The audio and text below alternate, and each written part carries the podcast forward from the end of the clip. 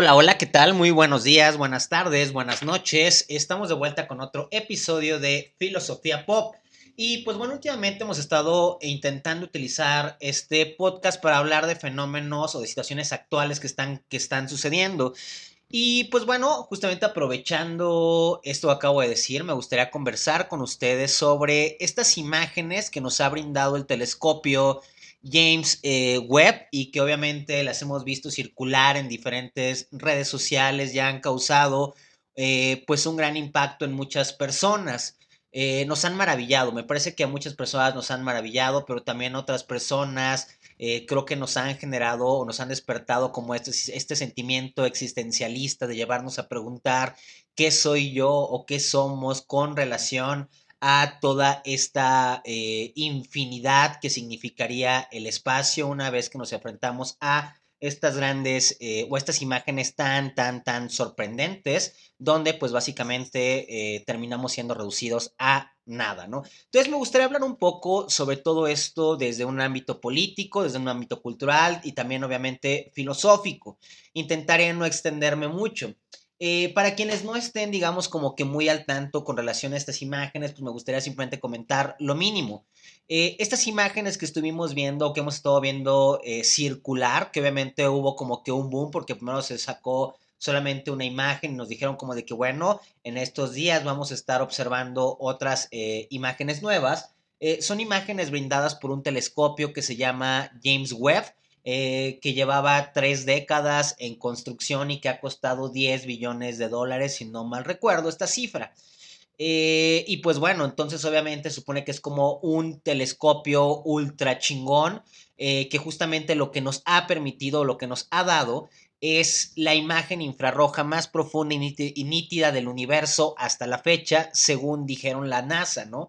Y también nos estaban diciendo que justo lo que nosotros estamos pudiendo observar en estas imágenes es 13 mil millones de años atrás en el tiempo, ¿no? es decir, estas imágenes que nos llegan y todas estas estrellas y galaxias que aparecen ahí, es una imagen, pues por así decirlo, de 13 mil millones de años atrás en el tiempo, porque tenemos que recordar que a final de cuentas, eso que estamos percibiendo es luz que viene viajando en el espacio. Eh, y eso tiene que ver con un concepto venido de la física, pero que también nos sirve al interior de la filosofía que es visión de paralaje. Y la visión de paralaje a lo que nos está haciendo referencia es a el punto eh, en el cual está situado el espectador con relación a un determinado objetivo. Eh, es decir, eh, y obviamente para esto nos sirve justamente todo esto de las estrellas, ¿no? Es decir, nosotros quizá por el lugar donde estamos situados con relación, a ver, voy a regresar. Nosotros a veces en la noche volteamos a ver eh, el cielo estrellado y vemos estrellas, pero quizá muchas de estas estrellas en realidad ya no existen y lo que estamos viendo es su luz que viene viajando en el espacio desde hace millones de años.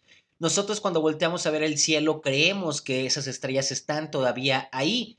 Para nosotros están, pero están por el lugar que ocupamos con relación al punto inicial o al punto donde se supone que estaba este objeto en concreto que sería una estrella.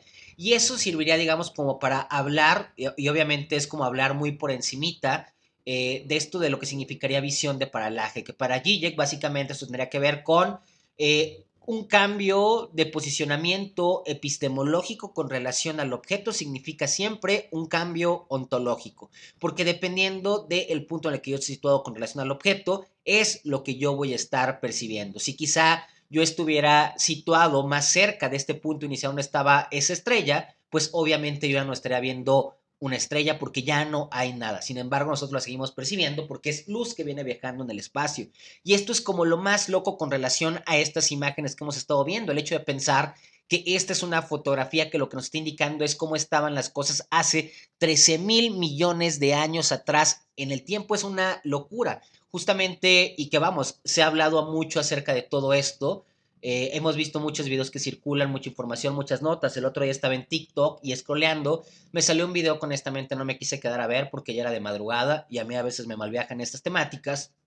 Eh, pero el video empezaba como, era de un físico que más o menos empezaba diciendo lo siguiente. Decía, ¿saben qué es lo que más me impacta de esta fotografía? Que si nosotros intentáramos viajar hacia este punto que vemos aquí, a la velocidad de la luz, no podríamos alcanzarlo porque eh, además tendríamos que entender que el universo se está expandiendo y en cuanto dijo eso, obviamente le di scroll para arriba porque pues me mal viajó pensar eh, eh, en esto, ¿no? En el hecho de pensar que aun cuando viajáramos a la velocidad de la luz, no podríamos llegar a este punto, a este objetivo. Es una, uff, no sé, claro que son esas cosas que me dan como, me hieren me hieren ontológicamente hablando, ¿no? Me ponen en duda con relación a mí mismo y a mi propia existencia. Pero bueno, iremos más para allá eh, en unos minutos, ¿no? Eh, quiero decir algunas cositas también ahorita que estoy hablando como técnicamente o, informativamente sobre estas imágenes, eh, que claro, también habría que pensar y considerar eh, el cómo se anuncian estas imágenes, ¿no? Porque obviamente es Joe Biden el que comienza a hablar acerca de esto, es como el presidente de Estados Unidos, es el encargado de hacerlo. Y cuando él eh, eh, anuncia esto, dice lo siguiente, entre otras cosas dice lo siguiente, estas imágenes le recordarán al mundo que no hay nada más allá de la capacidad de los estadounidenses. Y se me hace loquísimo todo este sentimiento nacionalista y lo que quiere, porque obviamente hay un mensaje político de por medio eh, que se quiere, eh, que, va de por medio con el hecho de que podamos ver estas imágenes, ¿no? También obviamente estas imágenes resultan de pronto como súper espectaculares, brillantes, de muchos colores, en fin, pero también habría, eh, y ojo, ¿no? También cuando se lanzan estas imágenes, el director de la NASA dijo, la primera imagen que vimos, sobre la primera imagen que vimos, Bill Nelson, que es el director de la NASA, dijo lo siguiente, dijo, eh, esta imagen cubre un trozo de cielo del tamaño aproximado de un grano de arena sostenido a la distancia de un brazo extendido, ¿no? Es una locura pensar en, eh, eh, en lo que esto significa con estas proporciones que nos sugiere Bill Nelson, ¿no? Pero bueno, decía que son como imágenes como muy brillantes y muy coloridas y justamente han surgido memes con relación a esto. Lo que habría que recordar, y en esto obviamente yo no soy especialista, soy un filósofo, eh, pero eh, eh, con muchas dudas obviamente, estaba leyendo que la mayoría de estas imágenes que se, bueno, que las imágenes que son tomadas por estos telescopios, en realidad son imágenes tomadas en blanco y negro y que más bien tienen que pasar como por ciertos filtros. Eh, estas imágenes, por ejemplo, del James Webb pasan por seis filtros. Ustedes busquen información sobre esto para que puedan entenderlo mejor, que son las que terminan dándole eh, este color eh, y la intensidad a esas cosas, a esas, esas estrellas, esas galaxias que vemos por ahí. Pero en realidad no es que si nosotros estuviéramos en el espacio, justamente posicionados como donde está este telescopio, no es como que nosotros vayamos a ver justamente lo mismo que vemos en estas imágenes, porque habría que recordar, o sea, vamos, eh, no soy físico, ¿no? Eh, pero habría que recordar justamente cómo sucede todo y cómo vemos, cómo actúa la visión, a qué responde la visión, eh, el espectro visual, el espectro de colores al que tenemos eh, acceso a partir de las posibilidades propias de nuestra visión, ¿no? Es decir, claro que nuestra visión no se corresponde con la visión del el telescopio, ¿no? Porque esa es una visión dada por una máquina que, y la máquina y la visión de la máquina no se corresponde con la visión humana, ¿no? Pero bueno, simplemente dejar esto en claro, ¿no? Las fotografías tomadas por, según lo que estuve leyendo, hay un artículo por ahí del país interesante sobre todo esto, eh, sondas en blanco y negro y para este telescopio tuvieron que estar pasando por medio de seis filtros, si no mal recuerdo. ¿no? Eh, traguito al café. En fin, esto es, digamos, como para estar todos situados en el mismo lugar. Todo esto que pasó eh, con relación a estas imágenes me interesa. Eh, porque siempre he tenido un interés con relación al espacio y a la física. Eh, cuando era adolescente hubo un momento en el que estuve muy interesado en estudiar física, tanto que en la preparatoria, cuando se fraccionan por áreas el, último año, yo no me fui al área de humanidades, yo me fui al área de exactas, porque yo sabía que quería estudiar física o en su defecto algún tipo de ingeniería como ingeniería mecatrónica. Eh, tenía este interés, pero más que nada tenía el interés por la física. Eh, y si no termino, si no, si no estudio física, es un poco por cobardía. Eh, no porque me costaba trabajo, en realidad era muy bueno para, para física. Eh, el tema es que me malviaja mucho todo el tema de la física, es decir, eh, pensar en los agujeros negros, pensar en el espacio, exponerme a cierta teoría, me, me, da miedo, me, me, me asusta, me, hace sentir frágil, en fin. Eh, no, estudié física justamente por, por, esa razón. Entonces, claro que toda esta temática eh, es muy interesante para mí o me llama mucho la atención. Y entonces me acordé de diferentes cosas que son las que quiero platicar a continuación con todos ustedes, con todas ustedes. Eh, me acuerdo, Freud en algún punto decía que el ser humano ha tenido tres heridas narcisistas, ha sufrido de tres heridas narcisistas a lo largo de la historia. Y estas tres heridas narcisistas para Freud son las siguientes. La primera es cuando Copérnico descubre que la Tierra no es el centro del universo. Eh, la segunda es cuando Darwin aparece y nos habla acerca de la evolución de las especies. Es decir, no es como que de la nada el mundo comenzó a existir porque Dios quiso y no es como, que de pronto dijo Adán y Eva y aparezcan y a la chingada, eh, no, sino que venimos pues justamente como de un proceso evolutivo que ha sido muy estudiado, pero simplemente Darwin lo comienza a señalar. Eh, y tres, de este último punto podemos desconfiar un poco, porque según Darwin, perdón, según Freud, él, la tercera herida narcisista se da una vez que él descubre la figura del inconsciente, ¿no? Es decir, que no es esta parte consciente la que gobierna, la que nos está gobernando todo el tiempo, sino que más bien es esta otra estructura, el inconsciente. Eh, ¿Por qué él dice que estas son tres heridas de corte narcisista? ¿Por qué él dice que este tipo de descubrimientos, es decir, cuando Copérnico descubre que la Tierra no es el origen, no es el centro del universo, o que no hay un creacionismo, sino que más bien hay una evolución, como decía Darwin, lo que se genera es un cambio de paradigma importante en términos de conocimiento y en términos de creencias que sostenían al ser humano. Eh, las creencias básicas del ser humano sufren una rasgadura y el ser humano se siente frágil en términos ontológicos. Me interesa todo esto justamente lo que me recuesta a primera idea narcisista. Porque, y que habría que comprenderla, Copérnico, eh, eh, o mejor dicho, la gente durante mucho tiempo creía, creyó que la Tierra era el centro del universo. No, no es que no es solamente el hecho de que de que, de, que la gente pensaba eh, que todo, que, que, el sol giraba alrededor de la Tierra, ¿no? Eh, no solamente esto, sino que la gente pensaba que de verdad la Tierra era como el ombligo del universo. Dios es tan cercano a mí, Dios es tan mi amigo, que justamente nos coloca en el centro del universo, en un lugar excesivamente privilegiado. Y había que pensar entonces qué sucede cuando Copérnico aparece en escena. Cuando Copérnico aparece en escena, él justamente lo que postula en un primer momento es que en realidad la Tierra no es el centro del universo. Él justamente lo que nos comienza a decir es, no, no, no, estamos mal. No es que el Sol gira alrededor de la Tierra. Más bien, es la Tierra la que gira alrededor del Sol. Y esto obviamente significa o implica muchísimas cosas a nivel de creencias y a nivel del conocimiento que se tiene en la época. Es una locura pensar en este cambio de paradigma. El tema con Copérnico es que no solamente se queda en este punto, sino que Copérnico nos pega un madrazo más fuerte. Porque Copérnico lo que hace, es decir, muchos creen que, que, eh, que lo chingón de Copérnico es que él descubre que la Tierra es la que gira alrededor del Sol. Pero lo más cabrón que genera Copérnico es la descentralización de la Tierra. ¿A qué me refiero? Que Copérnico dice, no solamente es que nosotros giramos alrededor del Sol, la Tierra no es el centro de aquí, pero en realidad no es el centro tampoco del universo.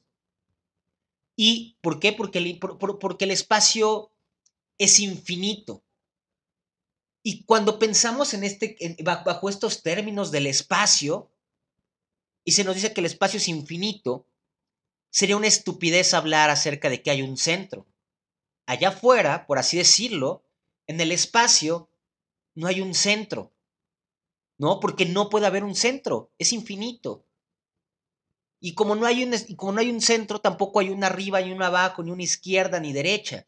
Esto es lo duro que nos da Copérnico, que descentraliza, que descentraliza la Tierra. Y entonces, claro, el ser humano que pensaba que vivía en una guarida cósmica termina por perderla. Y claro, entonces es como una herida corta, es una herida a nivel ontológico. Yo pensé que estaba en una guarida cósmica, en el centro del mundo, porque Dios me puso en este lugar privilegiado. La gente en ese, en ese momento dice, ¿qué pedo? Entonces, ¿dónde chingados estoy? Voltean a ver el cielo y ya no saben en dónde situarse. ¿Dónde está Dios? ¿Por qué Dios me creó y me dejó en este punto que no tiene ninguna referencia con relación al universo mismo porque es infinito. ¿Dónde estoy yo? ¿Cómo entenderme con relación a Dios? Por eso es que es una herida de corte ontológico. Y entonces recuerdo que justamente tiempo después vendrá Pascal, este filósofo y teólogo, y que, y que hay una frase que en este libro de los pensamientos que se vuelve muy famosa, que donde él narra el sentimiento de voltear a ver el, de a ver el cielo estrellado de noche, pero ya con este entendimiento de lo que había dicho Copérnico. Y entonces él dice algo más o menos así, perdón por mi mal francés, pero dice algo así como de que voltea a ver el cielo estrellado y dice, Le silence de ses espaces éternels me foyer. El silencio de sus espacios infinitos me aterra, volteando a ver al cielo. Y es una pinche locura. Y claro, para la gente de la época le costó mucho trabajo hacer este cambio en términos eh, de paradigma y pasar a comprender el mundo bajo estos conceptos que Copérnico nos estaba dando, donde descentraliza la Tierra, donde nos dice que si el espacio es infinito, entonces pierde cualquier sentido hablar acerca de centro, acerca de abajo, arriba, abajo, izquierda, derecha, ¿no? Que es justamente algo que toma como precaución Cuarón con la película de Gravity, ¿no? Es justamente con lo que se juega, con, la, con, con perderse todos estos puntos de referencia, ¿no? Además, con el hecho de que no hay sonido en el espacio, ¿no? Pero regresemos a estas imágenes. Creo que algo que han generado estas imágenes, decía al inicio del, del episodio, es que ha hecho a mucha gente sentir insignificante. Y claro, no es para menos. Ver estas imágenes nos hace pensar que quizá no somos nada, que quizá los problemas que yo tengo o, ciertas dudas que me pueden habitar, es nada en comparación con lo que es este vasto universo. No soy nada. Viene una preocupación de corte existencialista, ¿no? Que quizá nos hemos olvidado de esto, pero justamente estas dudas filosóficas deberían de acompañarnos siempre. ¿Qué soy yo con relación a esto? Porque la realidad es que cada vez son menos los objetos del mundo que nos, hacen sentir, que nos hacen sentir insignificantes. Pero los hay. Generalmente es el mundo, hay muchos elementos en el mundo que nos hacen sentir insignificantes. Ir al Gran Cañón y de pronto voltear a ver todo esto y dices, qué cabrón, o sea, volteas a ver para abajo y dices, fuck, ¿no? O sea, ¿qué soy yo con relación a esto? O cuando ves eh, un, peñasco demasiado grande y que volteas a ver hacia arriba y dices, no mames, ¿qué soy con relación a esto? ¿O qué soy yo con relación a la fuerza que puede tener un huracán, un tornado, un sismo? ¿No? O sea, que estamos en México, que yo estoy en Ciudad de México, cuando sucede un sismo y dices, no mames, o sea, es una pinche fuerza que sucede que me supera en todos los ámbitos. ¿Qué soy yo? Es decir, estos elementos que estoy mencionando nos hacen sentir frágiles, nos hacen sentir minúsculos, porque en términos quizá físicos o de fuerza, nos superan en magnitud, por así decirlo. Nos superan, nos superan una magnitud y nos hacen sentir pequeños. En palabras de Eugenio Trías, que Eugenio Trías tiene por ahí un libro donde habla acerca de eh, eh, lo bello y lo sublime, que son categorías kantianas, eh, dice Eugenio Trías, el hombre siente en sí mismo su magnitud y su destino a la vez que su pequeñez. Esto tratando de hablar este momento en el cual nos enfrentamos a algo que es inmensamente superior a nosotros, que nos hace sentir pequeños, que nos hacen sentir frágiles, débiles, finitos. Y claro que en un primer momento esto, lo normal es que nos asuste, que nos espante, que nos deje descolocados, que nos deje en un no lugar. Pero para filósofos como Kant, aquí debería de haber una suerte de superación con relación a esto que me excede en magnitud. Y claro, para Kant es una superación que tiene que ver con términos racionales, pero también con términos morales, porque somos sujetos morales, pero somos sujetos morales a razón de que tenemos pensamiento. Y voy, a hablar de esto no apegándome a Kant, sino tratando de decirlo de una manera que parezca como más amable y reinterpretándolo también. Jugando con esto que Kant estaría denominando como lo sublime. Que lo sublime tiene que ver con esto, al hecho de enfrentarnos con algo que nos excede, que nos hace sentir diminutos, que nos causa temor o algo por el estilo, pero que también viene con este momento de recuperación interno a razón de que tenemos pensamiento. Porque claro, porque claro que vemos esto y digo, ¿qué chingado soy yo con eso? Soy demasiado chico, no soy nada. Pero también habría que recordar que al interior de cada uno de nosotros, de nosotras, existe el pensamiento, la razón. Y no solamente eso, sino que tenemos una imaginación cabrona. ¿Saben? Somos diminutos. Hay objetos que me exceden en términos físicos, de magnitud. Pero dentro de nosotros, de nosotras, dentro de cada uno de nosotros, existe el vasto mundo del pensamiento y de la imaginación. Y al interior del pensamiento y al interior de la imaginación podemos construir mundos infinitos al interior nuestro, dentro de nosotros nos habita también una infinitud. No es solamente que el espacio sea infinito, sino que también las posibilidades de mi pensamiento son infinitas, por así decirlo, porque podemos imaginar muchas cosas. Y esto debería de darnos una superación con relación a eso. Claro que de pronto puedo ver un edificio muy grande o un cerro muy grande un peñasco, un vacío, y que claro, me puede sentir que me jala, pero puedo voltear y decir, wow, ¿qué soy en comparación con eso? Pero tenemos que recobrarnos pensando aquello cabrón que nos habita en nuestro interior, que es el pensamiento y la imaginación y todo lo que podemos crear con esto. Aquí en Ciudad de México hay una biblioteca que a mí me encanta. Si pueden, vayan. Se llama la Biblioteca Vasconcelos. Y la diseñó. Se me acaba de ir el nombre del arquitecto que la diseñó, pero que es muy chingón. Eh, me gusta lo que hace. Y cuando ustedes llegan a la Biblioteca Vasconcelos, eh, ahí está el esqueleto de una ballena sostenido, que es una, es una arquitectura impresionante, es muy borgiana esta librería, sientes que los libros están suspendidos.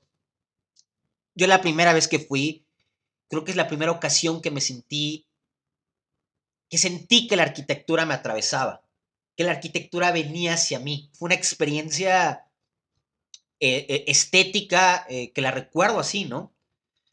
y bueno, les digo, en el centro hay una ballena suspendida que le hizo Orozco, la ballena, ¿no? Eh, pero hay una justificación del por medio acerca del por qué está esta ballena ahí. Y viene acompañada de un texto que desafortunadamente no está escrito en este lugar, pero que ustedes pueden acceder a esto en la página de internet. Y este texto dice lo siguiente, ¿no? Y va de la mano con todo esto que estamos conversando. Dice así, fue Jonás quien al sobrevivir durante siete días adentro de la ballena, edificó en su mente un espacio en donde podría alojar a semejante criatura. Pero la mente es siempre más grande por dentro que por fuera, y el espacio fue creciendo hasta convertirse en una gran bóveda, la cual Jonás fue llenando con sus pensamientos. Tenía pensamientos de todo tipo y los fue organizando según distintas categorías. Creó un sistema numérico para catalogarlos y le designó un color a cada uno para poder reconocerlo. Día a día Jonás descubrió un nuevo lugar en el espacio y se daba cuenta que la bóveda crecía conforme él la iba recorriendo. La ballena había quedado perdida en la inmensidad de su memoria y sintió una gran soledad. Fue así que un día se aventuró a salir y descubrió que estaba en un jardín rodeado por árboles y plantas con formas y colores imposibles de catalogar. Sintió la vida crecer entre sus pies y pudo escuchar el murmullo de las hojas que le decían, Jonás, ¿en dónde han quedado las hojas, los troncos y las ramas? Jonás respondió, están suspendidas en el tiempo como el esqueleto de una ballena. Y es una chingonería. Cuando vas a la biblioteca y piensas en esto, en todos los libros que se ven como estuvieran flotando y se estuvieran invadiendo, en el esqueleto de la ballena, y lees esto, ¿no? Porque al final de cuentas tiene que ver con esto que estoy hablando con ustedes. Dentro de nosotros habita, o mejor dicho, hay algo que nos, que, que nos acerca quizá, pues, por decirlo de una manera romántica, a lo divino y es la vastedad de nuestro pensamiento y de nuestra imaginación, eh, que también descuidamos muy frecuentemente. Pero somos capaces de crear universos, somos capaces de crear un chingo de cosas. Claro, eh, estamos en Kant y la razón tiene un límite. No podemos ser dogmáticos con relación a la, con relación a la razón porque sería aventarnos por un precipicio. ¿Saben? Es, como un coche. Eh, tú sabes que un o sea, sabes que si vas manejando en un coche y que te, vas al barranco, tú sabes que tu coche no va a volar. Sabes cuáles son los límites y los alcances de tu coche, de tu vehículo. Y justamente, justamente es lo que Kant intentaba hacer con, con la razón, establecer cuáles son los límites. Porque, ojo, no es que la razón lo pueda hacer todo. Yo no puedo decir que aparezca delante de mí una manzana o un millón de dólares y va a aparecer. No lo puedo hacer todo. La mente tiene un límite. La razón, la razón, la razón tiene un límite. Entonces Kant no es dogmático con relación a esto, sabe que tiene límites y deberíamos de saber nosotros también. Pero aún así existen una infinidad de posibilidades, de mundos que podemos pensar, de cosas que podemos pensar. Es una chingonería todo esto, que somos seres tan diminutos con relación al universo, que podemos pensar cosas tan grandes no es cualquier cosa, ¿no?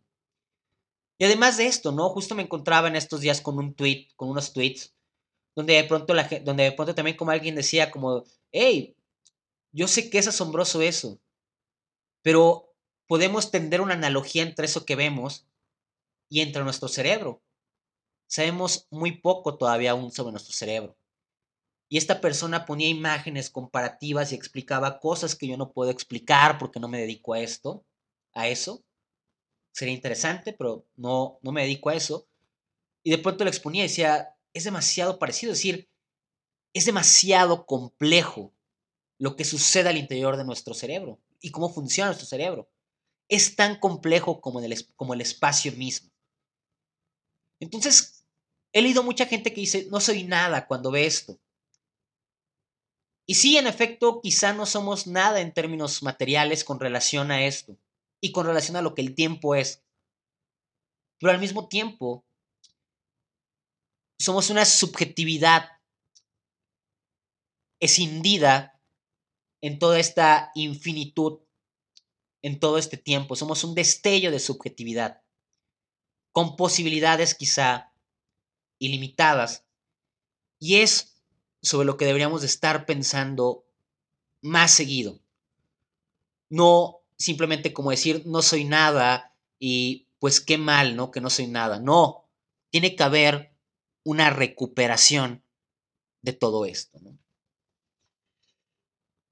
Y ya para finalizar, que ya voy a pasar unos cuantos minutitos más, no quiero extenderme, pero creo que quiero decir esto. Quizá muchos de ustedes lo vieron en TikTok eh, pero obviamente todo esto eh, a mí en lo personal me recordó a una fotografía eh, que fue como muy famosa hace algunos años, en los 90, eh, y que era justamente como una fotografía, déjenme, les digo con precisión para no, para no mentirlas, del Voyager, ¿no? Del 14 de febrero de 1990 también hubo una imagen que llegó a las manos de Carl Sagan y en esta imagen se veía un pequeño puntito azul que estaba en una franja de un rayo de sol. Y cuando Carl Sagan ve esta imagen, Carl Sagan escribe lo siguiente, y entonces, claro, me recordó, estas imágenes me recordaron a lo que Carl Sagan escribió, que lo tituló Pale Blue, eh, es decir, eh, un punto azul pálido. Eh, a Pale Blue Dot, perdón, a Pale Blue Dot. Y Carl Sagan escribió lo siguiente sobre esto. En español, obviamente, ¿no? Dice, mira este punto. Esto es aquí. Eso es nuestro hogar. Eso somos nosotros. En él, todos los que amas, todos los que conoces, todos de los que alguna vez escuchaste, cada ser humano que ha existido, vivió su vida. La suma de todas nuestras alegrías y sufrimientos, miles de religiones seguras de sí mismas, ideologías y doctrinas económicas, cada cazador y recolector, cada héroe y cobarde, cada creador y destructor de civilizaciones, cada rey y campesino, cada joven pareja enamorada, cada madre y padre, niño esperanzado, inventor y explorador, cada maestro de la moral, cada político corrupto, cada superestrella, cada líder supremo, cada santo y pecador en la historia de nuestra especie, vivió ahí, en una mota de polvo suspendida en un rayo de sol. La Tierra es un escenario muy pequeño en la vasta arena cósmica. Piensa en los ríos de sangre vertida por todos esos generales y emperadores, para que en su gloria y triunfo pudieran convertirse en amos momentáneos de una fracción de un punto. Piensa en las interminables crueldades cometidas por los habitantes de una esquina del punto sobre los apenas distinguibles habitantes de alguna otra esquina. Cuán frecuentes sus malentendidos, cuán ávidos están de matarse los unos a los otros, cómo de fervientes son sus odios. Nuestras posturas, nuestra importancia imaginaria, la ilusión de que, ocuparnos una, de, que ocupamos una posición privilegiada en el universo, es desafiada por este punto de luz pálida. Nuestro planeta es una solitaria mancha en la gran y envolvente penumbra cósmica. En nuestra oscuridad, en toda esta vastedad, no hay ni un indicio de que vaya a llegar ayuda desde algún otro lugar para salvarnos de nosotros mismos. La Tierra es el único mundo conocido hasta ahora que alberga vida nos guste o no, por el momento la Tierra es donde tenemos que quedarnos. Se ha dicho que la astronomía es una formadura de humildad y de carácter. Quizá no hay mejor demostración de la soberbia humana que esta imagen distante de nuestro minúsculo mundo. Para mí, subraya nuestra responsabilidad de tratarnos más amablemente los unos a los otros y de preservar y apreciar el pálido punto azul, el único hogar que hemos conocido. Esto escribió Carl Sagan en el 94 sobre esta imagen donde entre muchas cosas se ve apenas un pequeño puntito azul intentando reflexionar sobre lo que ha sido la vida en términos históricos del ser humano sobre este planeta, pero también tratando de concientizar sobre cuáles son nuestros alcances y las responsabilidades que deberíamos de ir cubriendo, ¿no? Claro que estas imágenes nos pueden hacer sentir minúsculos, pero deberíamos de recobrarnos a razón de todo esto que dije, de, volvernos conscientes de todo lo que habita dentro de nosotros, reconocer todas esas capacidades, pero también de saber que podemos ser mejores y que quizás es nuestra responsabilidad de cada uno de nosotras, nosotras, nosotres, ser mejores. En fin, eh, con eso termino. Espero que les haya gustado este episodio de hoy. Si les gustó, pues porfa, compártanlo, Mariano un parote para que lo llegue a más personas. Eh, y pues bueno, ya saben que pueden seguirme por redes sociales y que constantemente estoy abriendo cursos de filosofía y demás cosas. Cualquier cosa pueden escribirme eh, por alguna de mis redes sociales. En fin, pues muchas gracias por haber estado por acá todos estos minutos. Eh, les agradezco infinitamente. Eh, entonces, pues bueno, me despido. Que tengan bonito, bonita mañana, bonita tarde, bonita noche. Nos vemos la próxima.